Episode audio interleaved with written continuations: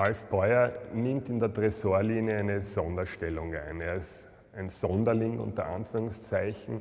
Man kann Werk und Person nicht trennen, das wollen wir auch nicht. Deshalb ist diese Ausstellung eine Schau, die um die Person auch kursiert, gefüttert auch mit seinen Songs und mit Videoausschnitten seiner wichtigen Kabarettprogramme und dann die Bilder, die im Kontext auch der Programme stehen. Es gibt Bilder, die trage ich zum Beispiel zwei Jahre an mir und die kann es nicht malen, weil ich irgendwie nicht in der richtigen Stimmung bin.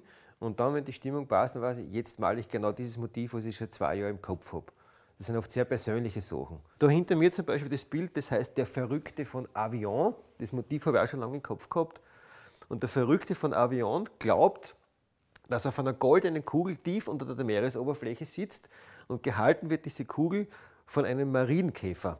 Und jetzt wird es interessant, weil es ist so, auf der Meeresoberfläche, das ist unsere Welt. Da tauchen Häuser, Autos, Kirchen, Mühlen.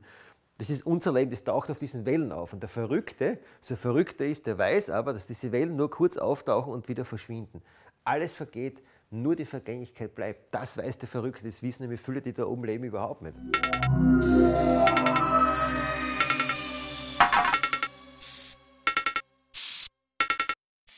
Bei Alf Beuer gibt es schon so etwas wie eine Ernsthaftigkeit. Er hat sich auch sehr stark mit der Science-Philosophie auseinandergesetzt, die er dann in seiner eigenen Art und Weise in einem Dualismus dann auf die Bühne bringt, der dann gar nicht mehr so bierernst ist, aber nicht nur Klamauk. Wir können Alf Beuer dann nicht fassen, er springt immer zwischen den Polen. Er ist einerseits Till Eulenspiegel, der Clown, auf der anderen Seite ist er ein unheimlich vergeistigter Philosoph.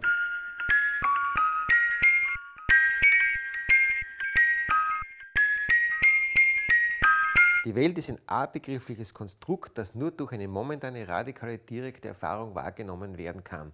Das hat mich eigentlich total beeinflusst, dieser Satz. Und auf das hin habe ich gesehen, dass man mit der Begrifflichkeit, mit Buchstaben, mit Sätzen eigentlich nie das, was man wirklich empfindet, wie man empfindet, was man sieht, wirklich genau beschreiben und wiedergeben kann. Weil wenn ich sage Kamikaze, glaube ich jemand, der Flugzeug, das oben steht, und im Endeffekt ist es aber ein Kotz oder diese, diese ganzen Sprachspiele, was da halt, oder Muskelkater, denke ich, ui, Muskelkater vom Trainieren, dabei ist es ein auftrainierte Kotz.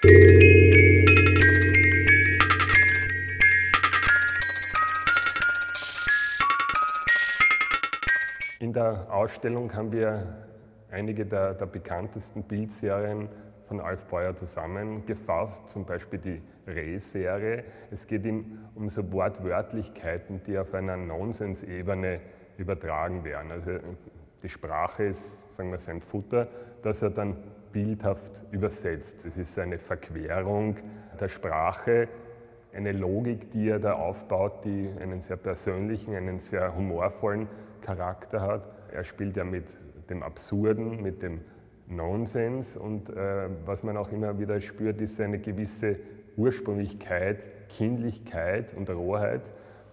Und das bringt er in einer sehr spontanen Art und Weise auf das Blatt Papier. Wenn ich da meine Räumlichkeiten teilweise anschaue, mein Atelier, es hat irgendwie was Kindliches, was ich selber an mir aber gar nicht schätze. Aber vielleicht ist diese Buntheit, die es bei mir gibt, dass da teilweise wirklich ausschaut wie in einem Kinderzimmer, obwohl ich Vielleicht ist es gut, wenn man sich, das kindlich erhalten kann. Und deshalb übe ich auch Malen nicht. Ich, ich übe nicht Technik oder irgendwas. Ich möchte mir diesen Stil auch so genau erhalten. Weil, wenn man Porträts macht, dann muss man das wirklich perfekt machen. Da gibt es wenige, die es dann wirklich.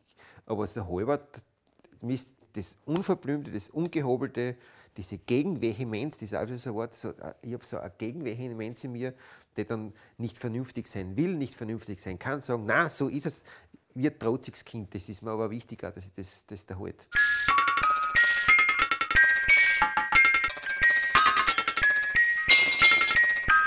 Da geht es gar nicht um Handschriftlichkeit, um einen zeichnerischen, künstlerischen Stil, sondern um etwas Chiffrehaftes, um etwas zu benennen mit dem Stift. Und diese Pointiertheit bringt äh, Alf Beuer sehr, sehr präzise auf den Punkt. Auf der anderen Seite gibt es so Art Ready-Mades, das sind äh, Kombinationen aus Alltagsgegenständen, die aber genauso funktionieren, wenn er zum Beispiel eine Wurst nimmt mit einem Pinsel, dann ist es selbstverständlich für ihn die Streichwurst. Oder ein Finger auf dem Hut, das ist der Fingerhut, da gibt es unzählige Beispiele dafür. Also es sind skulpturale Witze, kann man sagen. Also bei ihm ist der Witz, die Sprache im Vordergrund und die Kunst an sich oder das Werk ist Mittel zum Zweck.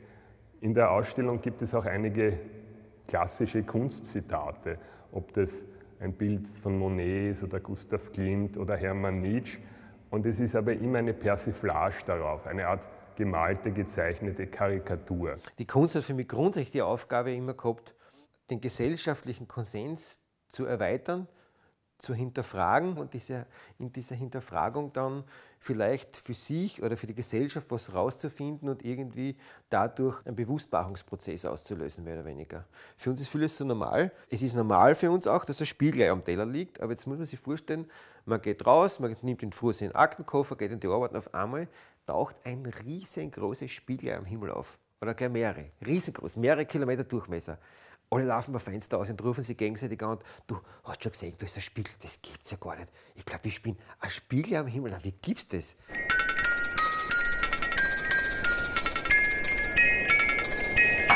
Wenn man Alf Breuer kontextualisieren möchte mit, mit der Kunst, so geht es vielleicht am ehesten im, im Dadaismus, wo der Nonsens die neue Logik ist oder die neuen Mittel, um Bilder zu schaffen, Skulpturen zu schaffen.